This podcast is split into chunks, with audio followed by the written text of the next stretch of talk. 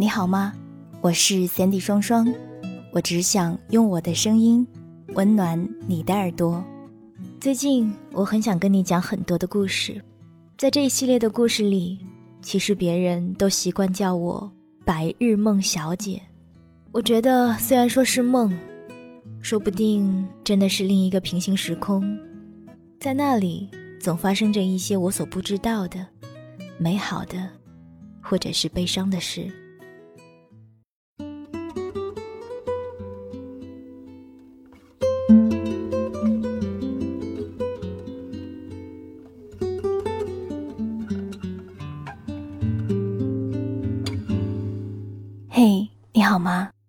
我是先帝双双，我只想用我的声音温暖你的耳朵。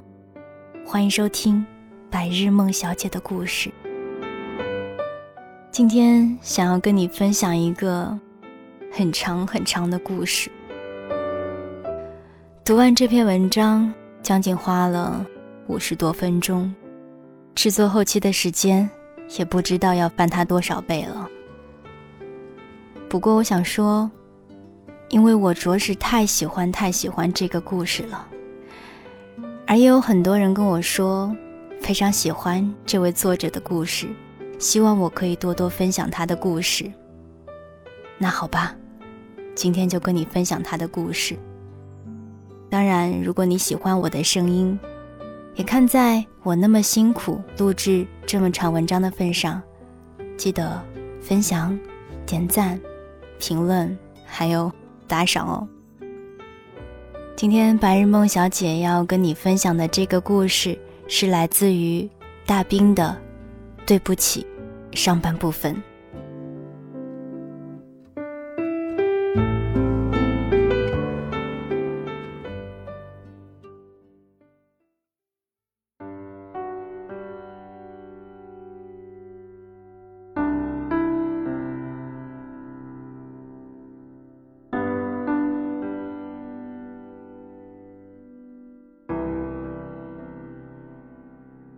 不管是欠别人，还是欠自己，你曾欠下过多少个对不起？时间无情第一，他才不在乎你是否还是一个孩子。只要你稍一耽搁，稍一犹豫，他立马帮你决定出故事的结局。他会把你欠下的对不起变得还不起，又会把很多对不起。变成来不及。先从一条狗说起。狗是条小松狮，蓝舌头，大脑袋，没名字，命运悲苦。它两三岁时被一个自家的游客带来滇西北。狗狗长得憨，路人爱它，抢着抱它，拿出各种乱七八糟的零食来胡喂乱喂。女主人分不清是傻是憨，或者严重缺乏存在感，竟以自己家的狗不挑食为荣，继而各种嘚瑟，动不动就让它表演一个。狗比狗主人含蓄多了，知道人比狗更缺乏存在感，它听话，再不乐意吃也假装咬起来嚼嚼。女主人伸手摸摸它下颚，说。乖孩子，咽下去给他们看看。他含着东西，盯着他眼睛看，愣愣的看上一会儿，然后埋下头，努力的吞咽。他用他的方式来表达爱，吃来吃去，到底吃出病来。一开始是走路摇晃，接着是吐着舌头，不停的淌口水。胸前全部打湿了，粘着土灰泥巴，邋里邋遢像一块毡。后来直接走不动了，侧卧在路中间，被路人踩了腿也没力气叫。那时的古城没有宠物诊所，最近的诊所在大理，大理的高速没有开通，开车需要四个小时。狗主人迅速地做出了应对措施。狗主人自己走了，车比狗金贵。主人爱干净，它没有机会重新坐回他怀抱。对很多赶时髦养狗的人来说，狗不是伙伴，也不是宠物，不过是个玩具而已。玩坏了就他妈直接丢掉。他喊他孩子，然后干净利索的把他给扔了。没法骂他什么，这是个生命价值不平等的世界。虐婴不判刑，打胎不犯法，买孩子不算罪，人命且被草芥，遑论狗命一条。小松狮到底是没死成。狗是土命，粘土能活，它蜷在泥巴地里趴着打哆嗦。几天后，居然又爬了起来。命是保住了，但走路直打踉跄，且落下了一个爱淌口水的毛病。也不知道那是口水还是胃液，黏哒哒的铺满胸口，顺着毛尖儿往下滴答，隔着两三米远就能闻到一股子酸溜溜的味道。以前他不论走到哪儿，人们都满脸疼爱的逗他，夸他乖、可爱、懂事儿，都抢着抱他。现在人们对他视若无睹。墨分浓淡五分，人分上下九流，猫猫狗狗的却只有高低两类分法，不是家猫就是野猫。不是宠物狗，就是流浪狗。它青天白日的立在路中间，却没人看得见它。不为别的，只因为它是条比抹布还脏的流浪狗。都是哺乳动物，人有的它都有。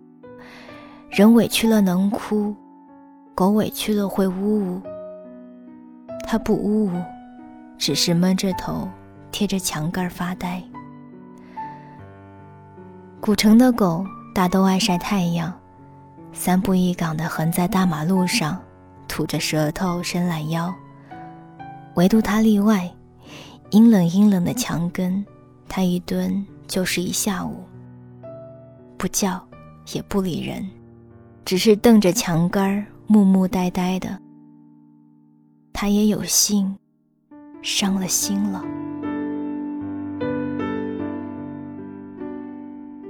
再伤心也要吃饭，没人喂他了。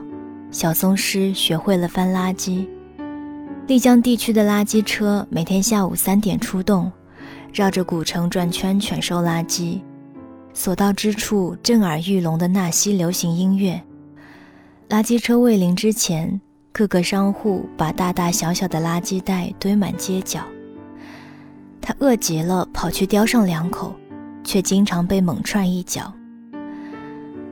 踹他的不止一个人，有时候就像打哈欠一样会传染。只要一家把他从垃圾袋旁踹开，另一家就会没等他靠近，便飞起一脚。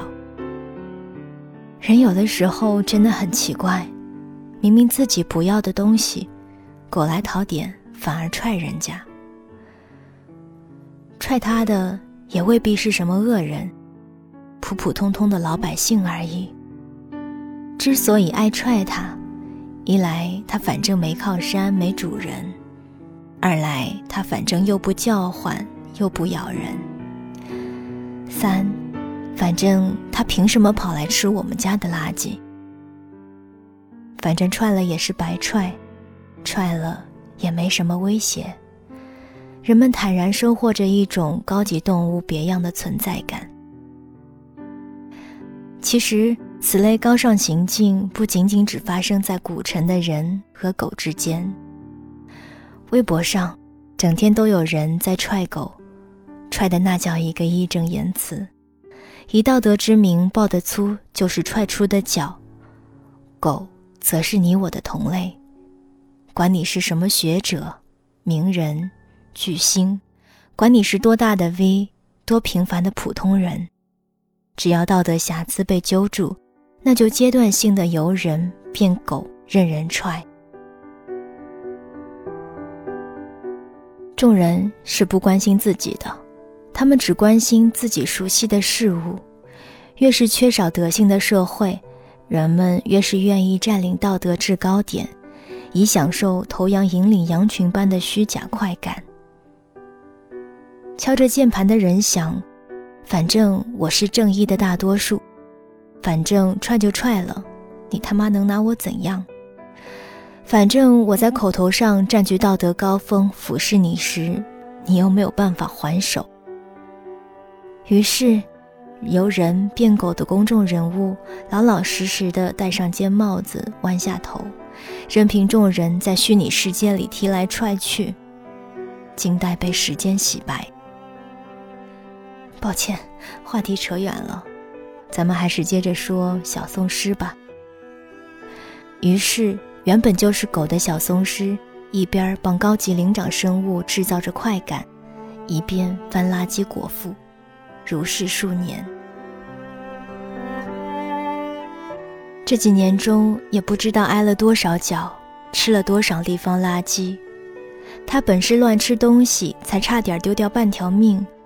如今无论吃什么垃圾都不眨眼，吃完了之后，一路滴答着胃液往回走。那个墙根儿就是他的窝。没人会摔一辈子，就像没有人会走运一辈子一样。狗也一样。忽然有一天，他不用再吃垃圾了，有个送饭党从天而降，还是个姑娘。姑娘长得蛮清秀，长发，细白的额头。一副无边眼镜永远卡在脸上。他在巷子口开服装店，话不多，笑起来和和气气的。夜里的小火塘烛光摇曳，他坐在忽明忽暗的人群中，是最普通不过的一个。服装店的生意不错，但他很节俭，不肯去新城租公寓房，常租了一家客栈的二楼小房间。按季度付钱。出到第二个季度时，他才发现自己窗下的墙根里住着条狗。他跑到楼下去端详他，说：“哎呀，你怎么这么脏啊？饿不饿？请你吃块油饼吧。”很久没有人专门蹲下来和他说话了。他使劲把自己挤进墙角里。呼哧呼哧的喘气，不敢抬眼看他。姑娘把手中的午饭掰开一块递过去，一掰就掰成了习惯。此后一天两顿，他吃什么就分他点什么。有时候他啃着苹果路过他，把咬了一口的苹果递给他，他也吃。橘子他也吃，梨子他也吃。土豆他也吃，玉米他也吃。自从姑娘开始喂他，他就告别了垃圾桶，也几乎告别了踹过来的脚。姑娘与他有恩，他却从没有冲她摇过尾巴，也没舔过她的手，总是和她保持着适当的距离。只是每当他一靠近时，总忍不住呼哧呼哧的喘气。他喘得很凶，却不像是在害怕，也不像是在防御。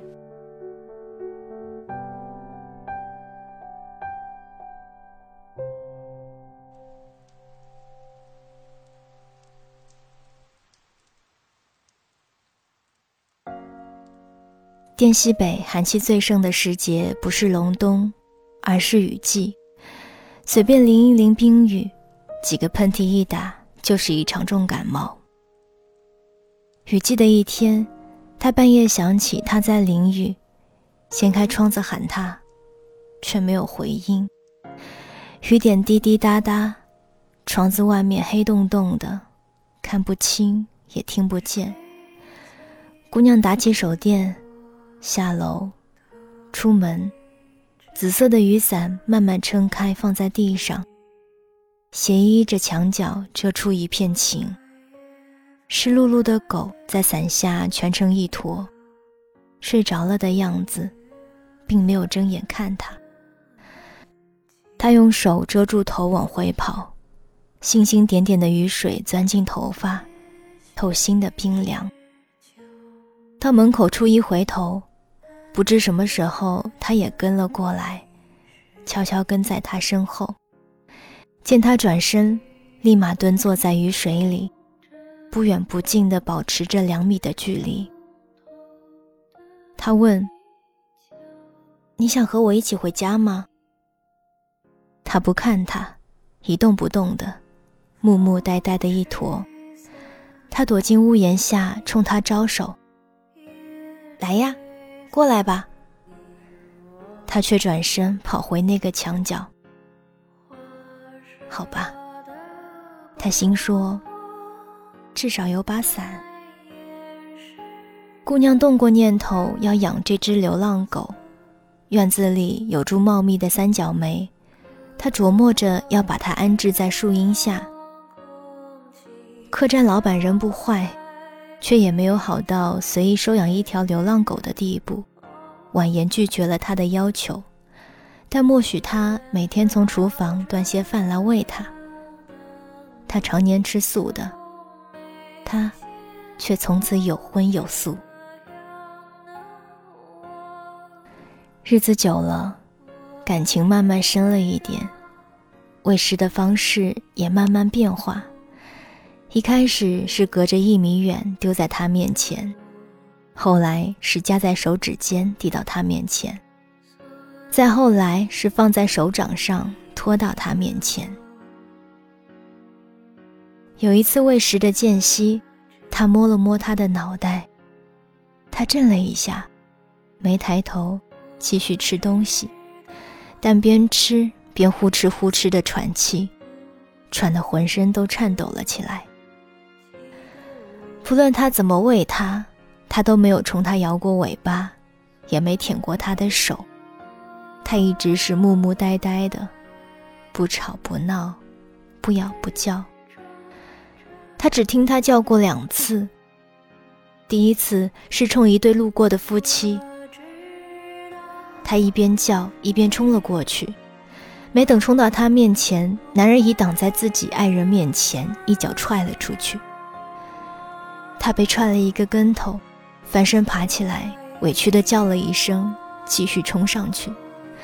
他惊着了，他居然在摇尾巴。没等他出声，那个女人先喊了出来。那个女人使劲摇晃着男人的胳膊，兴奋地喊：“这不是我以前的那条狗吗？哎呦，它没死！”男人皱着眉头说：“怎么变得这么脏？”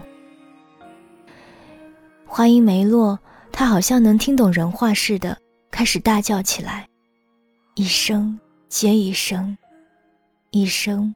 比一声拖得长，一声比一声委屈。他绕着他们跳圈子，叫得和哭一样难听。那对男女忽然尴尬了起来，转身快步走开。姑娘走上前拦住他们，客气地问：“为什么不领他走？是因为嫌他脏吗？”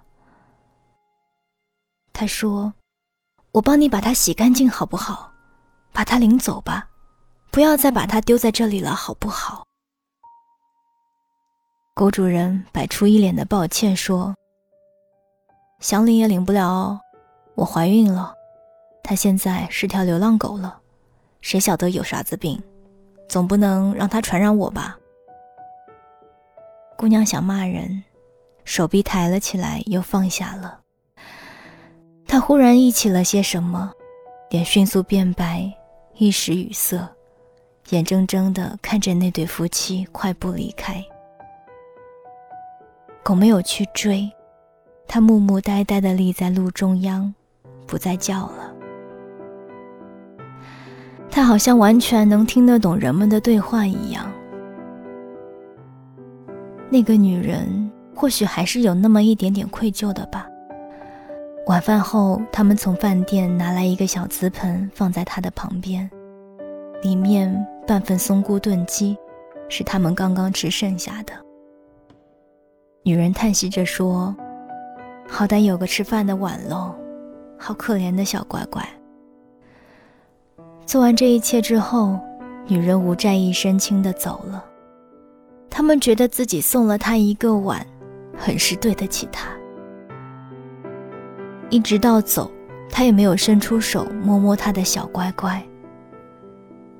他喊她乖孩子，然后玩坏了她，然后扔了她，然后又扔了一次。事后的第二天，姑娘小心翼翼地把食物放进瓷盆。她走过去，埋下头，慢慢的吃，慢慢的嚼。姑娘蹲在她面前看她，看了半天没看出她有什么异样，却把自己给看难过了。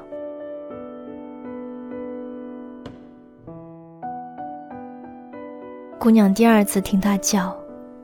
也是最后一次听他叫。他喂了他整整一年，小松狮依旧是不摇尾巴，不舔他手，不肯直视他。但一人一狗多了些奇怪的默契。不知从什么时候开始，每天当他中午醒来后推开窗时，都能看到他面朝着他的方向仰着头。一天，两天。三天，晴天，雨天，天天如此。他微微奇怪，于是那天醒来后，他躲在窗帘缝里偷看。小狗居然在焦急的原地兜圈子，一副焦躁不安的模样。他心头一酸，猛地推开窗子，冲他招手：“小狗，小狗，不要担心，我还在呢。”他吓得几乎跳了起来，想迅速切换回木木呆呆的表情，但明显来不及掩饰。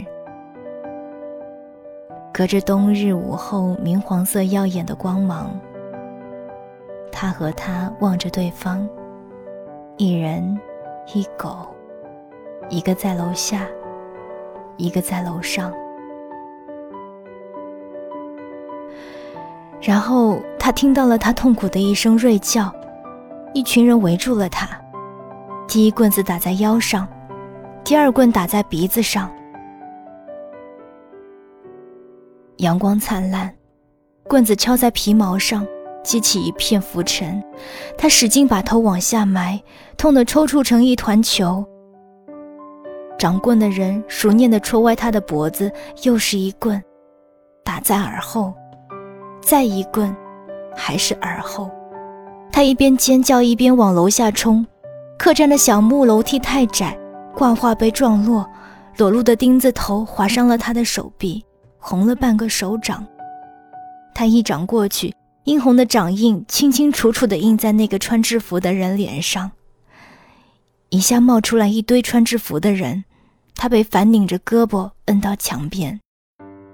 他们怒斥他。为什么打人？他声嘶力竭地喊：“为什么打我的狗？”七八个手指头点到他的鼻子前。你的狗，你的狗怎么不领回家去？他一下子被噎住，一口气憋在胸口，半辈子的难过止不住的涌了出来。第一声痛哭，就哑了嗓子。扭住他的人有些发懵，松开胳膊，任他坐在地上。他们说：“你哭什么哭？我们又没打你。”路人过来劝解：“好了好了，大家抬头不见低头见的，别为了条破狗伤了和气。”他拽住那人的袖口喊：“救救他！救救他！”路人叹了口气，小心的商量：“哎，各位兄弟，这狗它又没咬过人，留它一口气又何妨？”手指头立马也点到他鼻子前。回头咬了人，你负责吗？路人挂不住面子，一把拽住那根手指头，局面一下子僵了。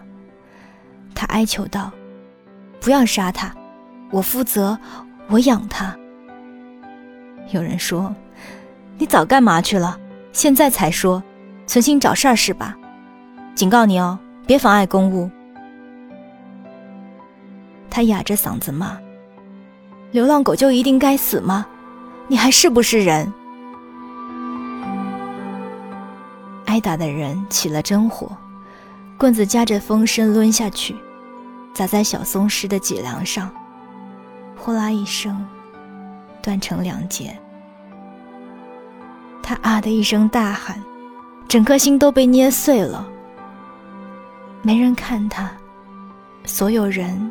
都在看着他，他好像对这一击完全没有反应，好像一点都不痛。他开始爬，一窜一窜的，使劲使劲的爬。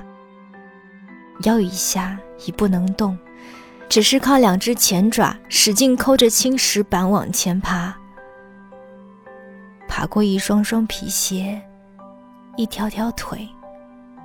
爬得满不在乎，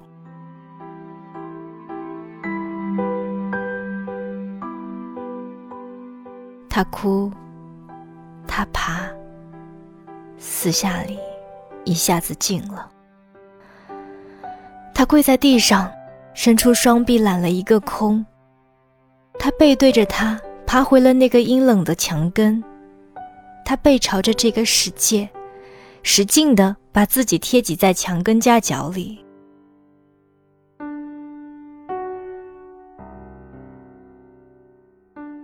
忽然，一个喷嚏打了出来，血沫子喷在墙上，又溅回身上，溅在白色的小瓷盆上，星星点点。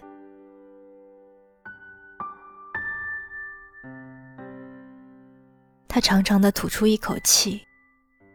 然后一动不动了，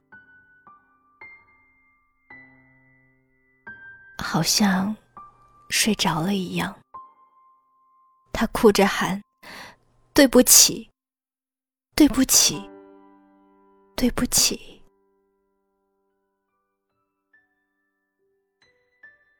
贴在地面上的脑袋猛地抬了一下，好像意识到了些什么，脖子开始拼命的使劲儿。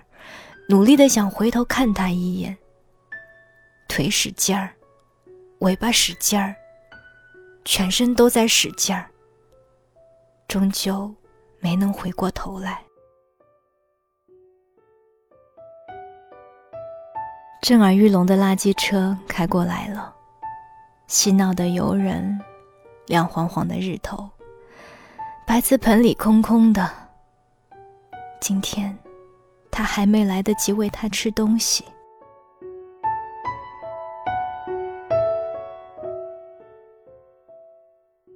二零零二年末的某天夜里，有个披头散发的姑娘坐在我的酒吧。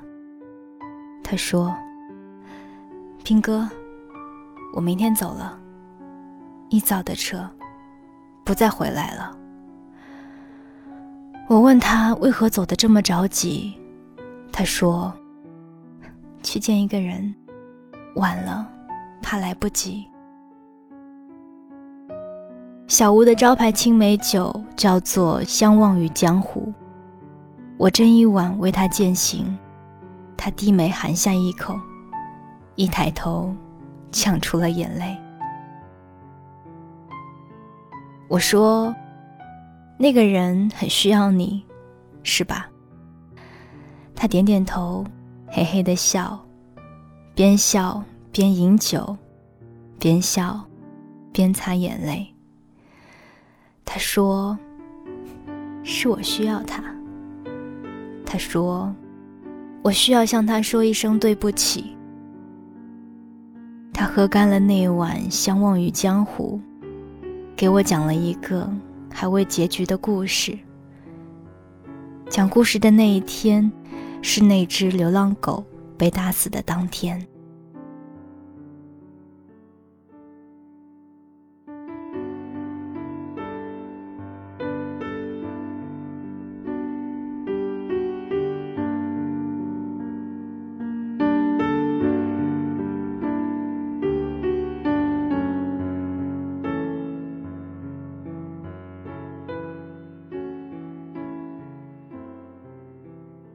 你听到的这段文章是来自于大兵的《对不起》上半部分，在明天的节目当中将为你分享这个故事的下半部分，希望你会喜欢。这里是白日梦小姐的故事，我是三 D 双双，我只想用我的声音温暖你的耳朵，晚安，亲爱的你。